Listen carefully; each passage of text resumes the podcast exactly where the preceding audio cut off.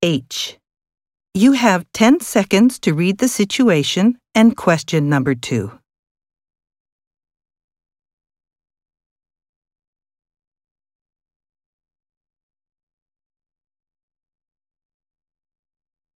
Don't miss Silverman's spring sale. Come in from Thursday to Sunday to save big on home furnishings and men's and women's fashions. Everything in those departments is 25% off. Also, on Friday only, you can save 10% on stationery orders through our website. Then, on Saturday, electronics are up to half off in the store. Sunday is Accessories Day. Everything in that department is 25% off.